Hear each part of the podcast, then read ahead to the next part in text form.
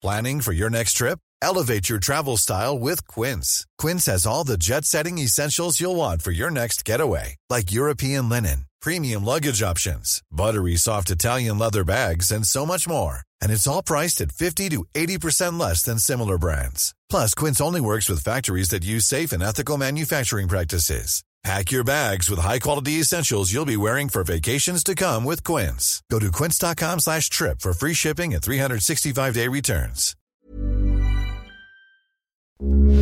Heraldo Radio, con la H que sí suena y ahora también se escucha.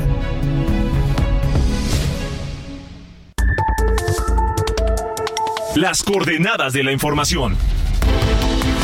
Con Alejandro Cacho.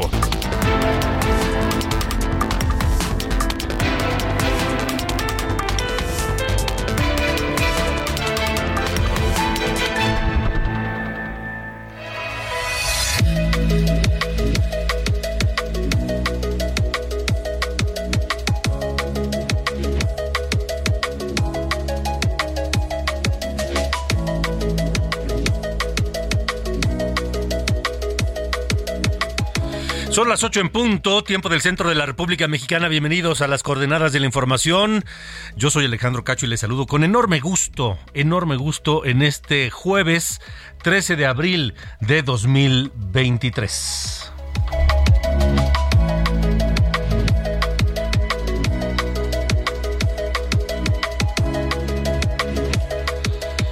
Les saludamos con enorme gusto quienes participamos en la producción de este espacio, en la jefatura de información Diana Bautista, por supuesto, en la producción Ángel Arellano y Ulises Villalpando en los controles.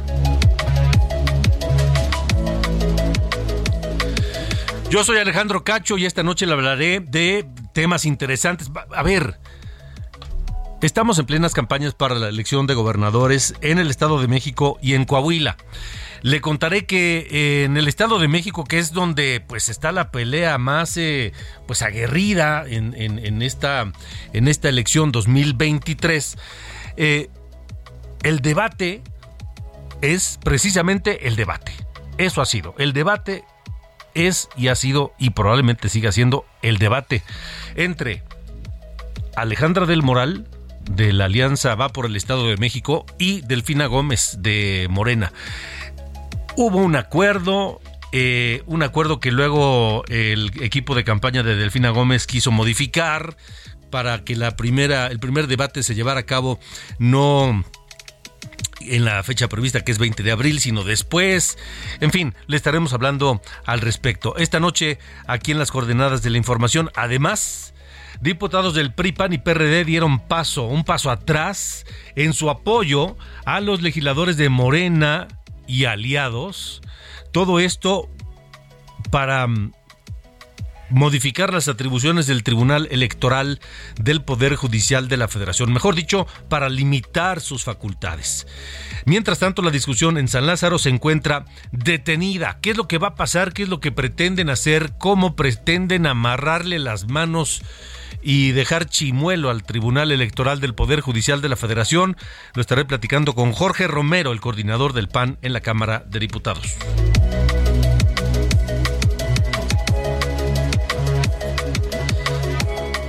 Además, hay novedades. Ustedes que han eh, tramitado y cobran su pensión de adultos mayores a través de la tarjeta de Bancomer, de BBVA Bancomer, les tenemos noticias. Atención, atención a quienes cobran pensión de adultos mayores a través del banco BBVA y sus tarjetas. Le tendremos información esta noche aquí en Heraldo Radio.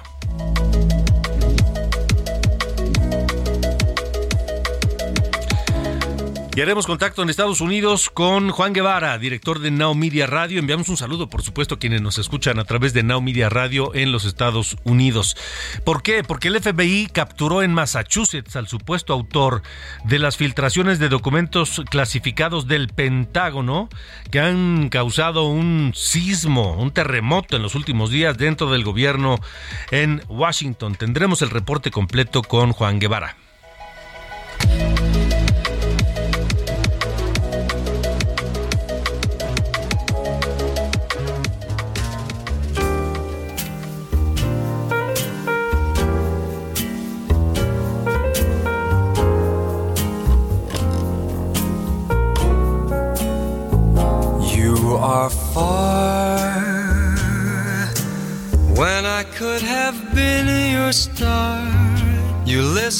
People who scared you to death, and from my heart, strange that you were strong enough to even make a start. You'll never find the peace of mind till you listen to your heart. People,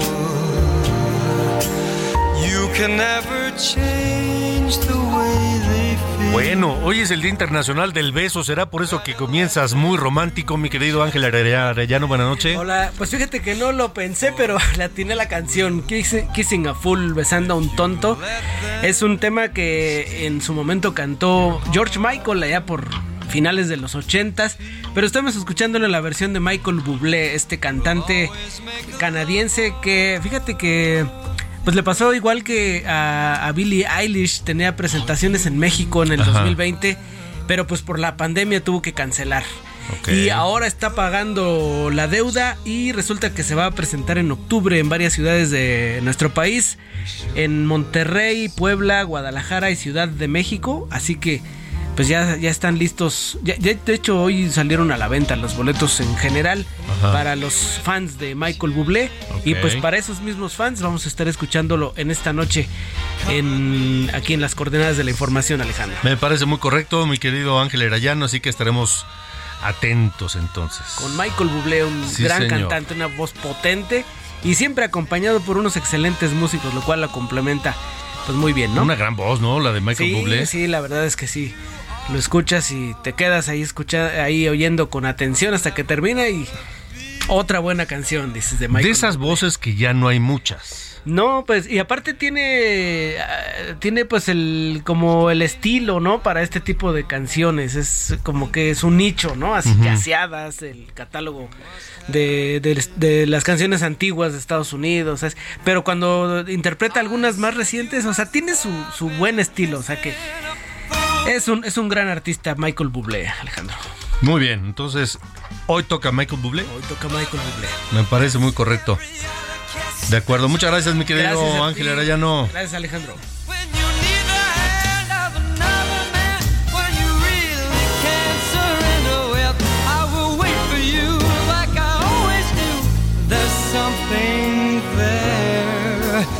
you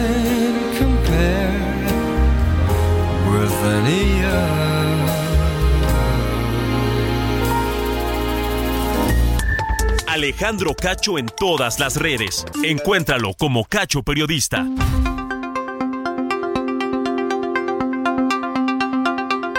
Las 8 con 7, 8 de la noche con 7 minutos, tiempo del centro de la República Mexicana. Eh, uno de los temas más eh, delicados y que más eh, horas de trabajo y de discusiones, de reuniones, de negociaciones se ha llevado recientemente en la Cámara de Diputados es esta reforma al Tribunal Electoral del Poder Judicial de la Federación. Es una reforma en la que originalmente iban Morena, sus aliados que ya conocemos, PT y Verde, pero a la que se sumó el PRI y luego parecía que toda, otros, otros partidos estaban ahí apoyando. Esa, esa reforma pretendía o pretende limitar las facultades en la resolución de controversias, en asuntos internos de los partidos, en asuntos parlamentarios, eh, del propio tribunal. Eh, hoy el PRI, el PAN y el PRD dieron un paso atrás e informaron que ya no apoyarán esta iniciativa que impulsa Morena. Es otra de las estrategias que tiene eh, López Obrador y que desde Palacio Nacional han salido las indicaciones para pues hacerse del control total de las instituciones que tienen que ver con la organización y la calificación de las elecciones. Esta noche me da gusto saludar al coordinador de los diputados del PAN en, en la Cámara de Diputados, evidentemente, Jorge Romero, a quien agradezco que nos acompañe. Jorge, ¿cómo te va? Buenas noches. Buenas noches, Alejandro. Buenas noches a ti y a todo tu auditorio. Oye, a ver, eh, ¿qué ha pasado? ¿Cómo fue que ahora decidieron simplemente decir no vamos con esto?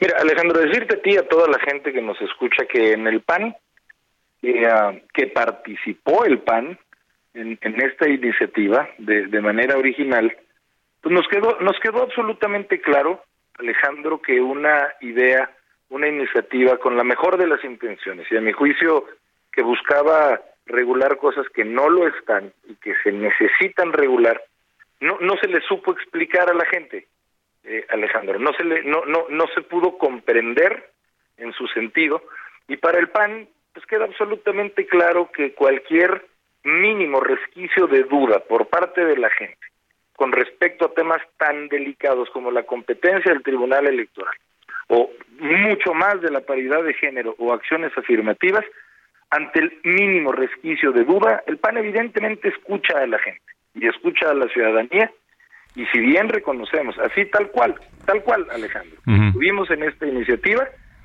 eh, entendemos que el reclamo ciudadano es que ahorita ya no es el momento y lejos de, de, avergonzarnos, pues, con mucha claridad decimos que si así pensó la ciudadanía, que es la que nos tiene, que es la que nos pone, que es la que nos paga, entonces esa va a ser la decisión de Acción Nacional. Para nosotros ya no es cuestión de posponerla una semana o dos. El PAN ya tomó la, la, decisión, la resolución de ya no acompañar a esta Ahora, Jorge, eh, es una decisión tomada, como nos dices. Eh, está destinada al fracaso este, este, este nuevo intento por hacerse del control de eh, los órganos electorales? Debo, debo, decirte, Alejandro, que nunca esta iniciativa pretendió hacerse del control de los órganos electorales. Es decir, no, no, tampoco voy a cambiar yo mi discurso de un día, de un día a otro. Nunca fue la intención, de verdad que no la fue. Nunca dijo eso esa iniciativa pero no sé cuál vaya a ser su destino porque el PAN, como bien sabes Alejandro, no es el único grupo parlamentario acá en la Cámara de Diputados. No siento, no lo sé, yo no puedo afirmar, no, no del futuro, no, no soy omnividente, pero eh, siento que quizá ya no, se, se, buscaba un ánimo de, de, consenso, Alejandro. Entonces, si, si, si no se logra ese consenso, calculo, conste que solo es eso, un cálculo, y ya no se va que ya no se va a dar. Pero eso es algo que no te puedo categorizar porque podrían entre otros partidos generar otra mayoría.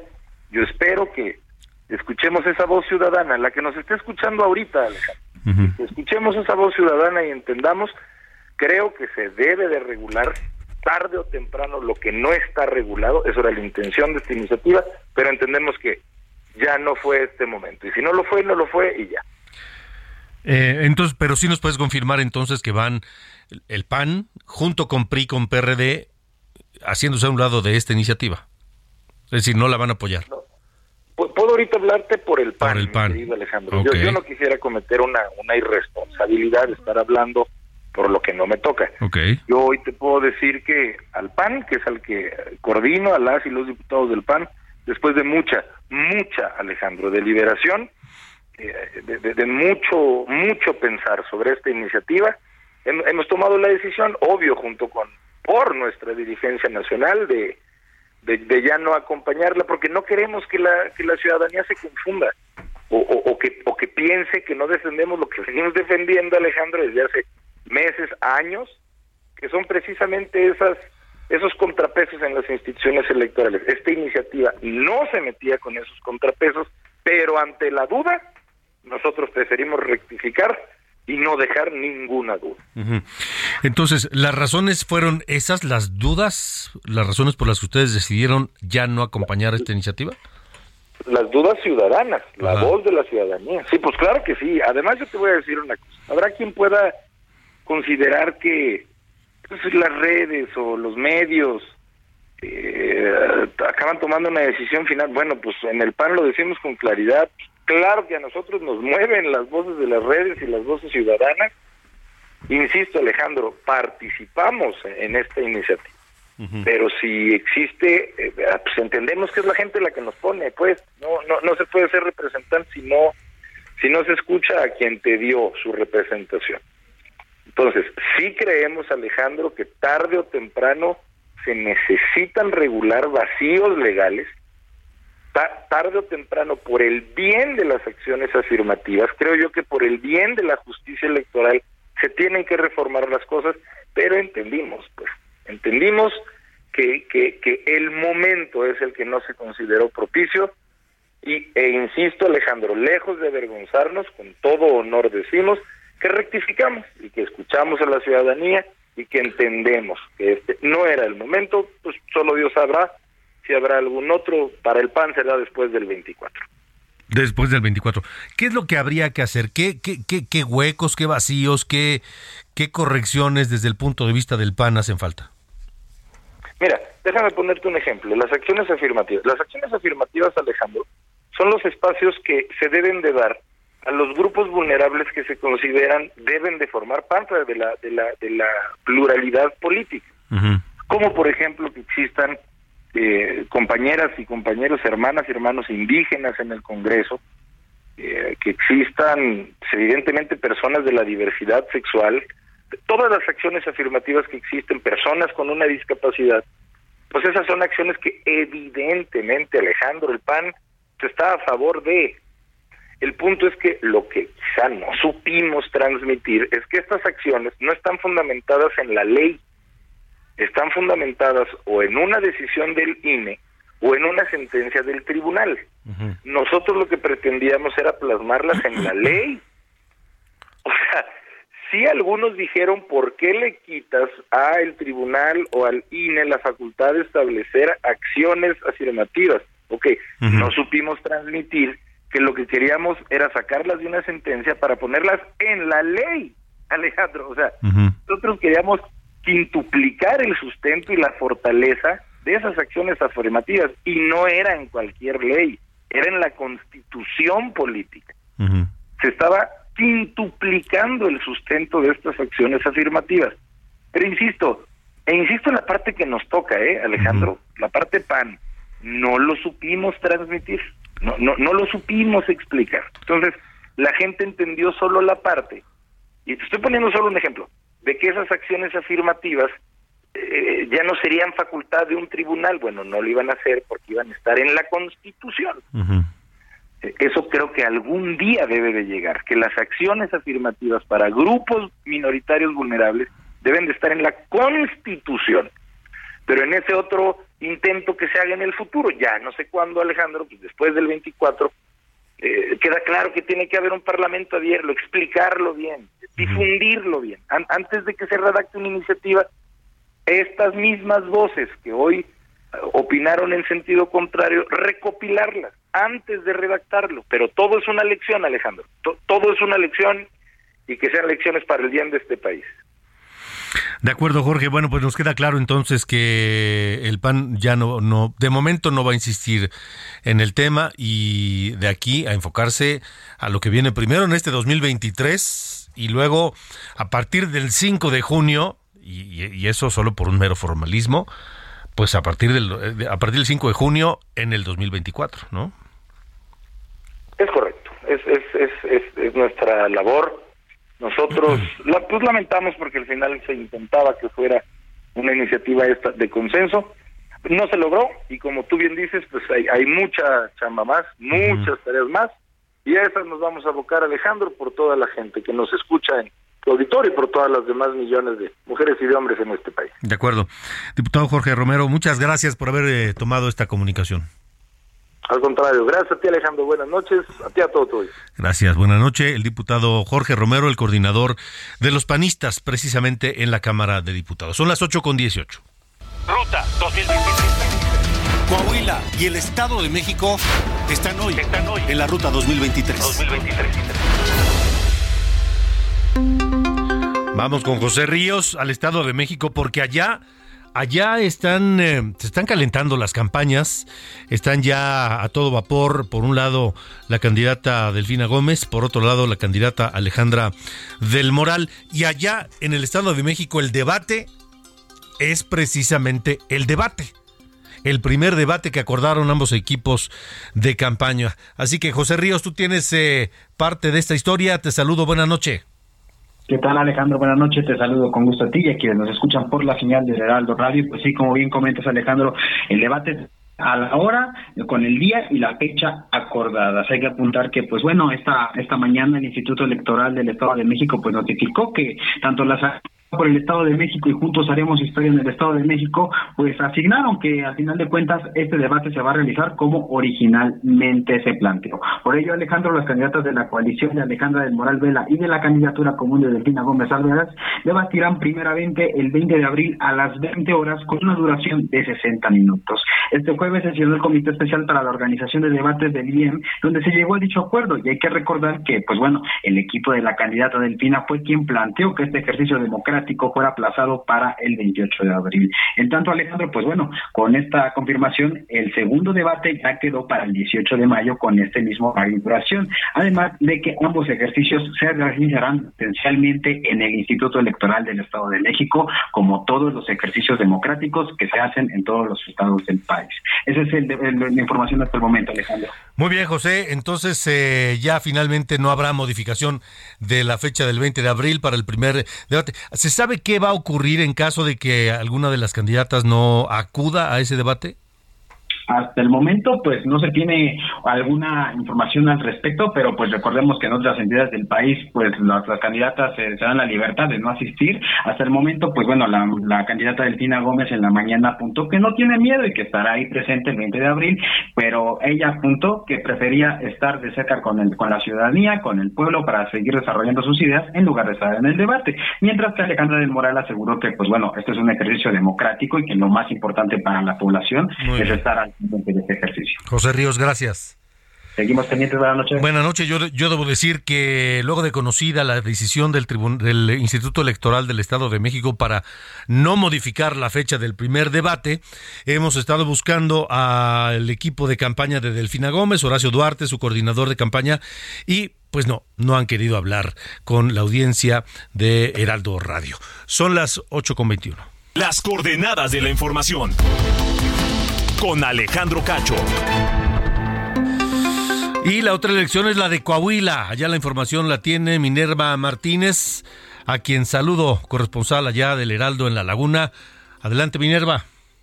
Ruta 2023 en Coahuila, por Heraldo Radio después de que se reveló que el gobierno de Estados Unidos regresará a México 4.8 mil millones de pesos incautados al ex tesorero de Coahuila Javier Villarreal, el candidato de Morena a la gubernatura Armando Guadiana Tijerina aseguró que después del triunfo habrá mano dura para castigar a los responsables de la mega deuda que hoy aqueja la entidad. Durante la pega masiva de calcas que encabezó en la zona norte de Saltillo, recordó que desde 2011 denunció los excesos, dispalfarro y saqueos. Este jueves estuvo en Torreón y habló de su proyecto para la seguridad. Aquí en la laguna, problema número uno, bueno, ah, bueno estamos agudizados en el centro y en la carbonífera la falta de empleo, pero aquí también tenemos ese problema, no tan agudo como allá, pero este, el problema de agua potable, pues ya les dije, ya se está resolviendo con agua saludable, que fue un programa que yo le presenté a la hora presidente el 5 de mayo del 2019 en la ciudad de Piedra Negra. Y están terminando. Y por otro lado vamos a, presentar, después del plan de seguridad que vamos a presentar una vez que pase este debate, eh, eh, vamos a... Eh, más bien que plan de seguridad, un, un programa y un compromiso firme de lo que vamos a hacer por seguridad. Heraldo Radio, Laguna. Bueno, ahí las actividades tanto del Estado de México como de lo que está ocurriendo en Coahuila. Son las 8 con 23.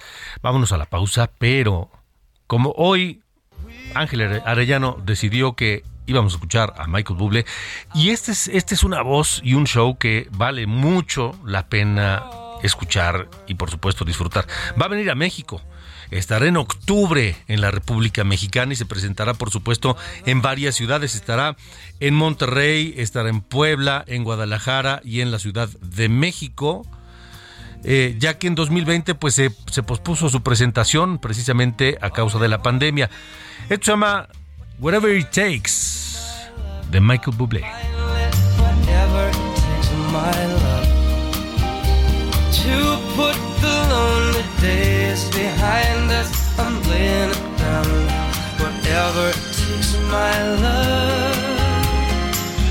Con eso nos vamos a la pausa. Recuerde que estamos en las coordenadas de la información. Yo soy Alejandro Cacho. Regresamos. For two hearts to celebrate, to blow out some candles and chant the hand of fate. Make a wish, I'll make one too. I'll make a wish. Close your eyes, love, when you do. Alejandro Cacho en todas las redes. Encuéntralo como Cacho Periodista. Las coordenadas de la información. Con Alejandro Cacho. Heraldo Radio, la H se lee, se comparte, se ve y ahora también se escucha.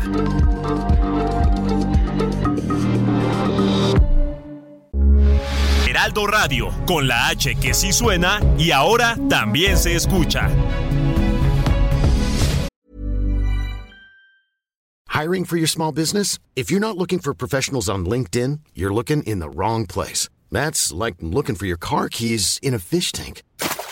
LinkedIn helps you hire professionals you can't find anywhere else, even those who aren't actively searching for a new job but might be open to the perfect role. In a given month, over 70% of LinkedIn users don't even visit other leading job sites. So start looking in the right place. With LinkedIn, you can hire professionals like a professional. Post your free job on linkedin.com slash people today.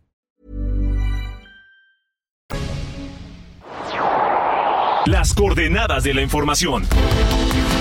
Con Alejandro Cacho.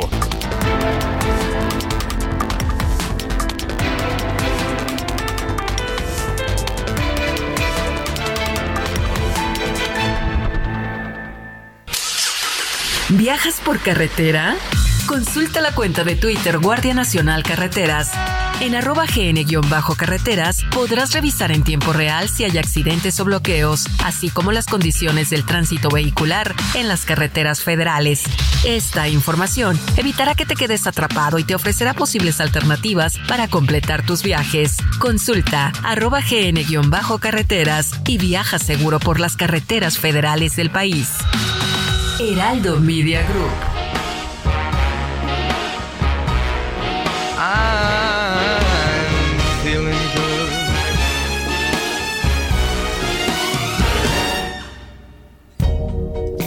Fish in the sea, you know how I feel.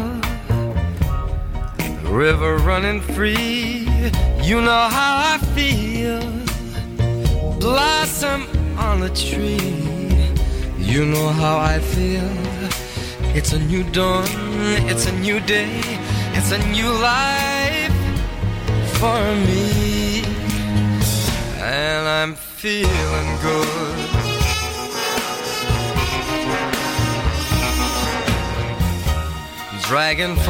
Estamos escuchando otro de los temas clásicos de Michael Bublé. ¿Es I'm Feeling Good o Feeling Good? I'm Feeling Good. Así se llama esta, este tema de Michael Bublé. Sí vale la pena ir a verlo, ¿eh? ahora que venga en octubre. ¿No? Feeling Good se llama. Porque va a estar aquí en octubre en la Ciudad de México, en Puebla, en Monterrey, en Guadalajara, porque va a reponer el concierto que no se pudo realizar por la pandemia en 2020. Así que, escuchando a Michael Bublé, continuamos en las coordenadas de la información. Mi querido Ulises, súbele.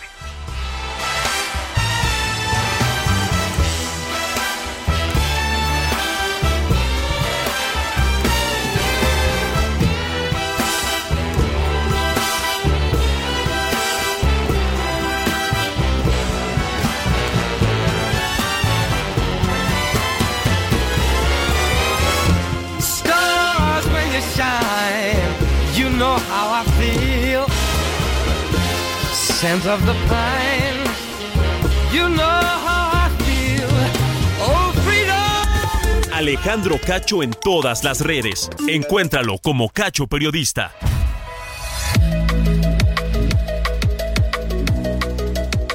Buenas noches, soy Diana Bautista y les saludo con el resumen de noticias.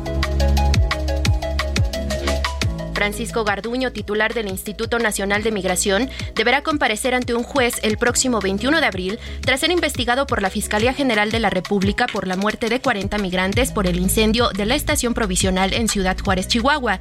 En tanto, ya fue detenido el primer funcionario del instituto ligado al incendio y muerte de los migrantes. Se trata de Eduardo Apodaca Magallanes, jefe de recursos materiales de la estación migratoria de Ciudad Juárez, Chihuahua. Los hermanos Adrián, Julián y Brian Levarón denunciaron ante la Fiscalía General de la República a los policías integrantes del Grupo de Armas y Tácticas Especiales de Coahuila por su presunta responsabilidad en la desaparición y muerte del diputado local de San Luis Potosí, Pedro César Carrizales, el Mijis. Senadores de Morena reventaron la sesión del Pleno para no discutir la elección de los comisionados faltantes del INAI, organismo que no ha podido sesionar por falta de quórum.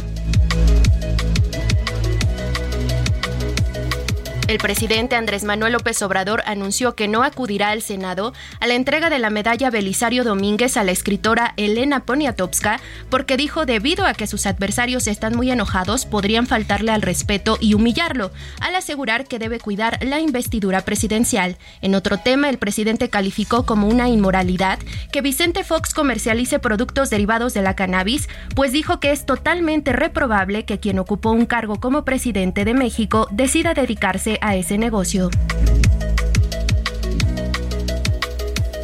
En Durango aumentó a 37 el número de muertos por meningitis a causa de un hongo por contaminación. Se trata de María Alexa, una joven de 19 años que se encontraba internada en un hospital, el Hospital General 450, desde diciembre pasado. Finalmente, en Nuevo León, el gobernador Samuel García decretó el fin de la emergencia sanitaria por COVID-19 y con ello se anunció la eliminación de la obligatoriedad del uso de cubrebocas en el transporte público. Esta fue la información de hoy jueves. Muy buenas noches. Las coordenadas de la información. Con Alejandro Cacho.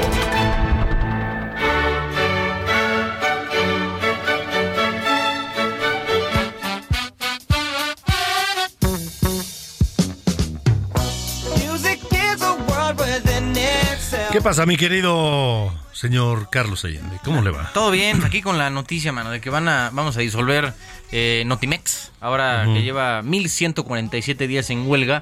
Eh, pues ya parece que todos los intentos que hicieron estos, o intentaron, ¿no? Estos tres años de eh, negociar, tratar de llegar a un acuerdo, no este, rindieron frutos. Entonces, pues mejor pararnos la bronca, disolvemos Notimex, ¿no? Ya va a desaparecer esta agencia de noticias del Estado mexicano Pero- que se fundó en el 68. ¿no? ¿Alguien tuvo la- alguna duda desde el primer día en que llegó López Obrador? ¿De que eso iba a Pues pasar? digo, a lo mejor no lo porque esto fue, estalló hasta el 2020. Realmente la bronca fue San Juana Martínez. O sea, la... la- Pero tampoco, ta- pero no se manda sola, como dicen. No, obviamente. No se manda sola. Yo sé, yo sé, pero al final la cosa fue que eh, durante estos tres años y, y fracción no pudieron ponerse de acuerdo y ahora ya, eh, bueno, entre la verdad es que San Juana y sus, y sus cosas, eh, descalificando a la huelga que legalmente sí existía, luego diciendo que todos estaban, para variar, ella es la víctima, ¿no? Y todo el mundo está en contra de ella, ella solamente está tratando de hacer su trabajo, jajaja. Total, la cosa es que junto con Financiera Rural, Notimex, según lo dijo el señor este, Ricardo Monreal, va a ser liquidada y eh, dejará de existir. Que miren, dentro de todo, en algún punto Notimex llegó a eh, fungir ¿no? una este, función bastante importante, que era pues, al final ser la, la parte de eh, información. Muchos países tienen su eh, agencia propia, ¿no? el gobierno como tal. Está eh, NPR, que es parte de, bueno, fun- fundada, fundada, financiada por el gobierno de Estados Unidos. En, en Rusia está Russia Today, ¿no? Entonces hay varias, eh, bueno, la BBC creo que es la más, este, Sí, la más, sí, sí, el exponente más grande. Y em, pues, esto tristemente se degeneró, ya de- decíamos desde que llegó esta eh, administración, y terminó en un, pues, un, disgusto bastante fuerte. Decíamos desde febrero de 2020 está en huelga Notimex, en, todo el sindicato, y hoy se toma la decisión de eh, liquidarlo, ¿no? Pues, siendo un problema, pues mejor te quites el problema de encima y... Se acabó. Todos esos este, trabajadores van a ser liquidados y se terminará la era de Notimex. Desde 1968 existía. Sí, desde, desde, los Juegos Olímpicos. Se creó justo para los Juegos Olímpicos. Sí. Y en 2006 ya se, como que medio, ya es que tienen ahí sus formas, la desincorporaron, pero fue todavía parte de un órgano desconcentrado y todo este rollo.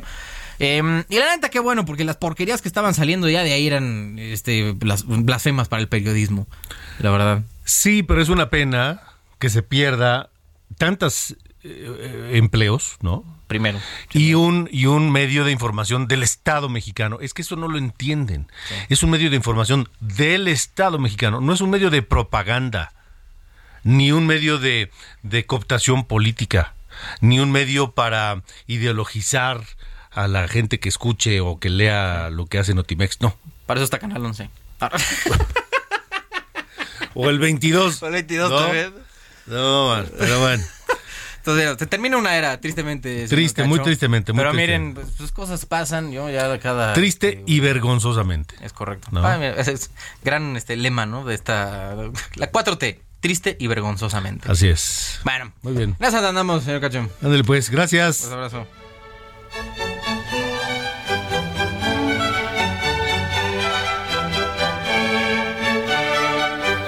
Las coordenadas de la información. Con Alejandro Cacho.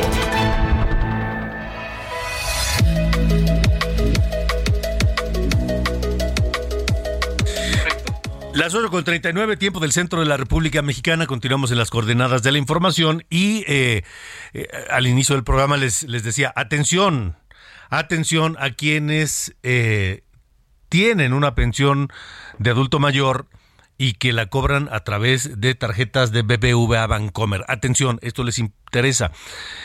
Y nos lo platica ni más ni menos que la secretaria del Bienestar, Ariana Montiel.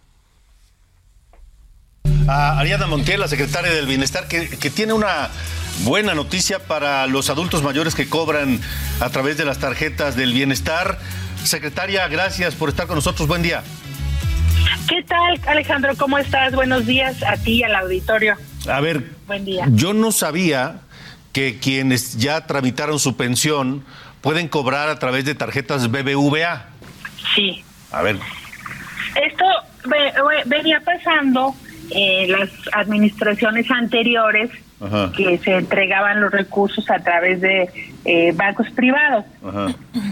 Entonces, como tú sabes, hay una definición del gobierno de México de establecer el Banco del Bienestar. Ujú. Cuyo objetivo fundamental es eh, la dispersión de los programas de bienestar de manera directa y sin intermediarios. Entonces se determinó iniciar eh, una bancarización nacional con el Banco del Bienestar, es decir, todos los beneficiarios y derechohabientes de los programas de bienestar deberán eh, tener la tarjeta del Banco del Bienestar. ¿Y cuál va a ser eh, la ventaja? Eh, en primer lugar, ellos no pagarán comisiones por consultas de saldos, movimientos, retiros. Y se está trabajando en una expansión en todo el país de estas sucursales del Banco del Bienestar para que en cada cabecera municipal, por lo menos, haya una sucursal para que todos tengan acceso a retirar sus recursos de manera directa. Actualmente, en las comunidades más lejanas del país, los recursos se llevan en efectivo y bueno, requerimos de apoyo de las fuerzas de seguridad para hacer estos traslados. De tal manera que lo que estamos haciendo es eh, una política de inclusión financiera, garantizar que los recursos lleguen de la tesorería de la federación directamente a las cuentas eh, de los beneficiarios. Y en el caso de la Ciudad de México, hay 64 nuevas sucursales, porque aquí es eh, la entidad donde hay más adultos mayores particularmente. De tal manera que este cambio de tarjeta eh, obedece a esta estrategia y hemos ido cambiando por tipo de banco. Primero iniciamos con Banamex, que como sabes está en venta, entonces eh, nos pidió ya suspendernos los servicios y le dimos prioridad al cambio de tarjetas para quien cobraba en Banamex y ahora estamos en una segunda etapa para quienes lo recibían eh, a través de BBVA Ujú. Bancomer. Entonces, quienes lo recibían a través de BBVA tendrán que cambiar a tarjetas del Banco del Bienestar o podrán seguir como están. No, deberán cambiar las Ah. tarjetas. Ya está su tarjeta dispuesta en espera para que vayan por ella.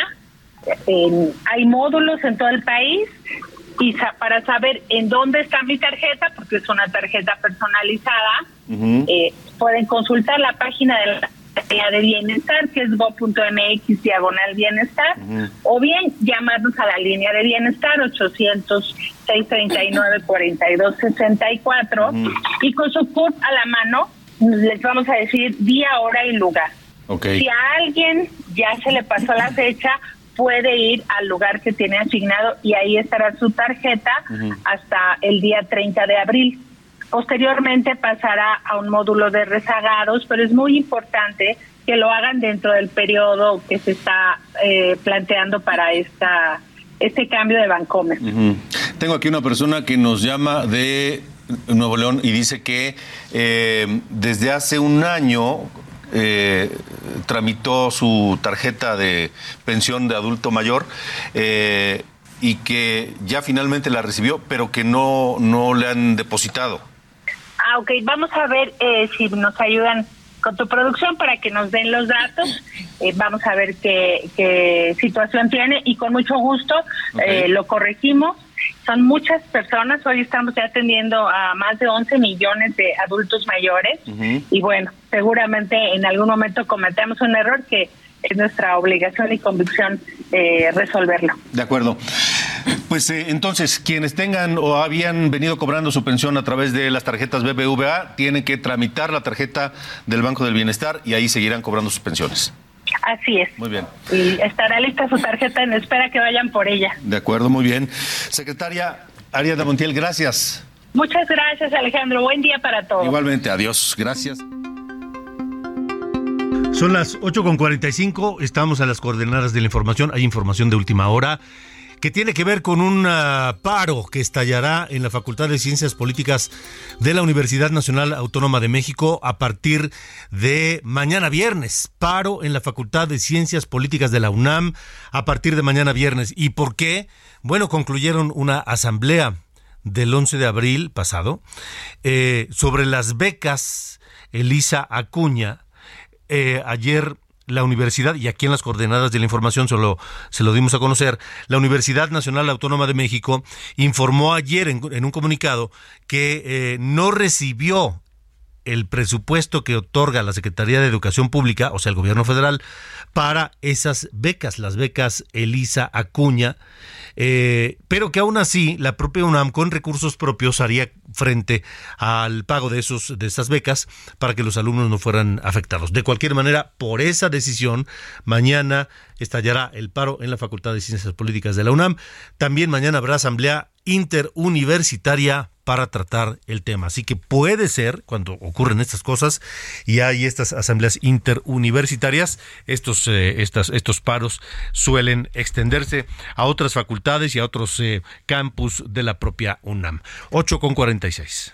Las coordenadas de la información. Con Alejandro Cacho. Vamos a los Estados Unidos. Juan Guevara, el director de Now allá en Estados Unidos, eh, a través de Now Media Radio, se transmite Heraldo Radio y este programa, por supuesto. Querido Juan, pues vaya, vaya lío con esta revelación de la filtración de documentos que parece han provocado un sismo en el gobierno en Washington. Te escuchamos, Juan. ¿Qué está pasando? Alejandro, buenas noches. Así es, fíjate que el día de hoy el FBI eh, arresta a Jack Teixeira, de 21 años de edad, por eh, haber sido la persona que filtró documentos confidenciales, documentos de inteligencia del Pentágono, a una plataforma de videojuegos que se llama Discord.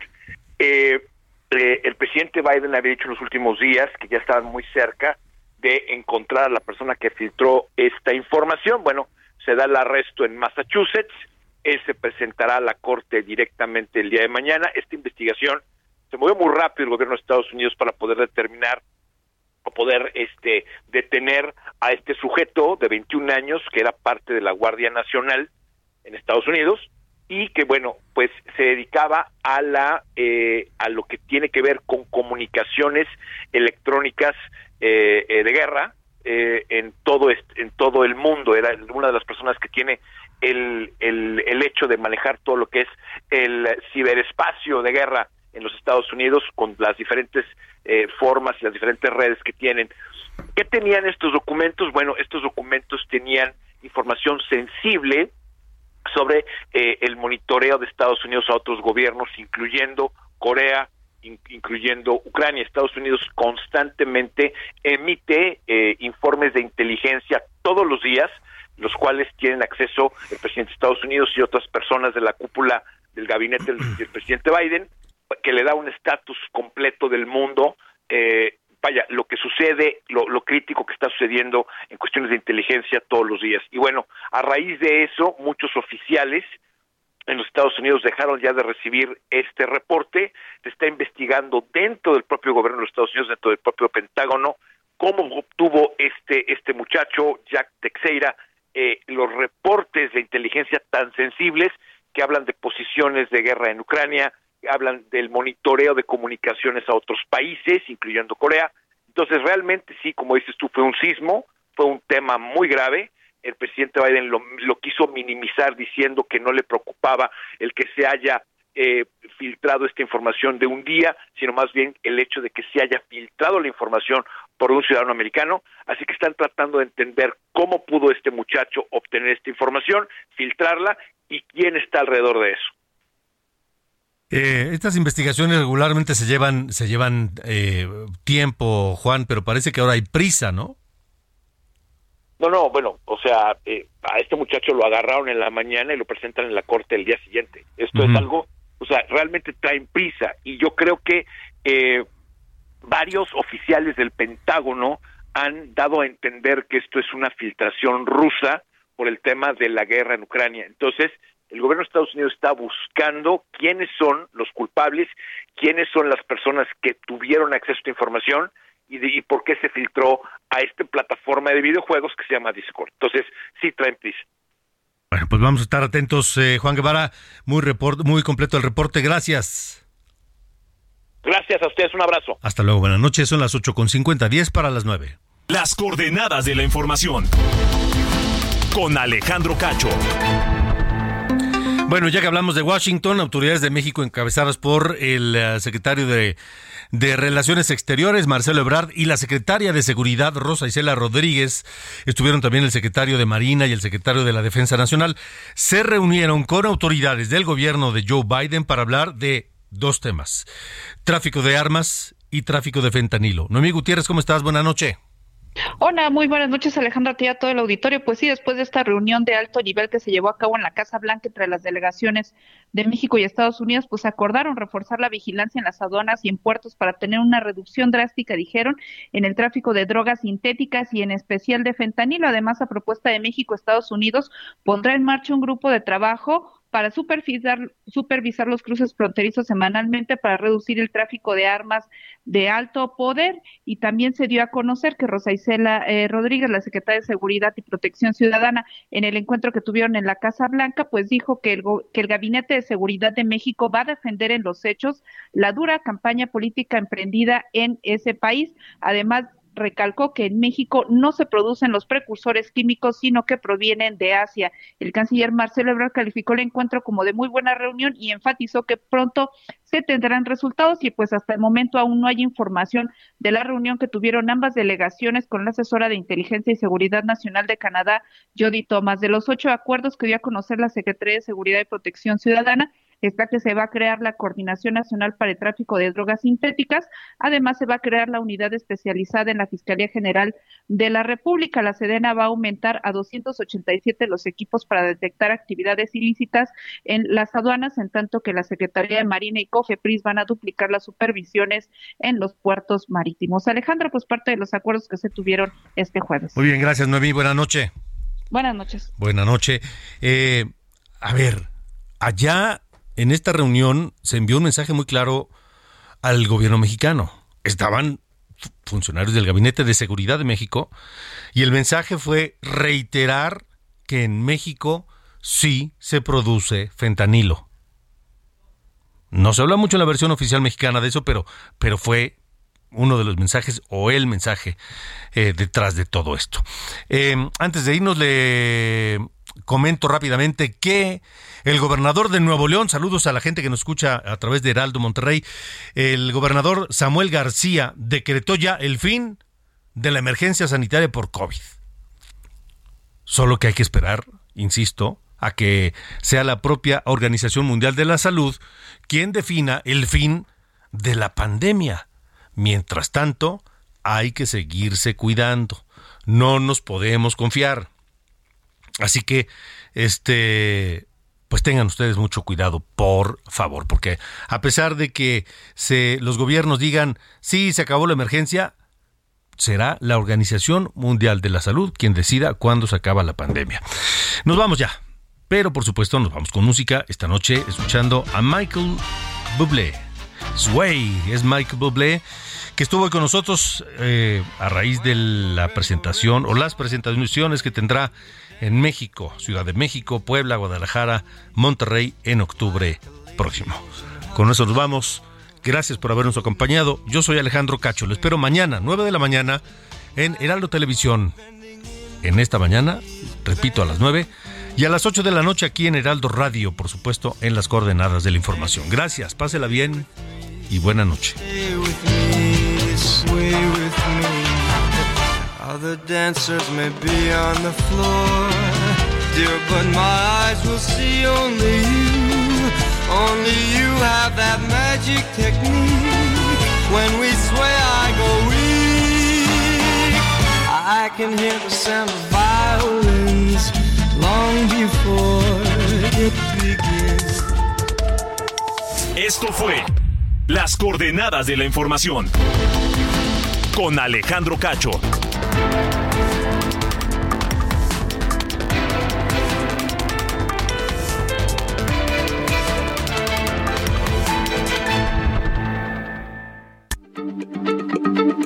Heraldo Radio, la H se lee, se comparte, se ve y ahora también se escucha.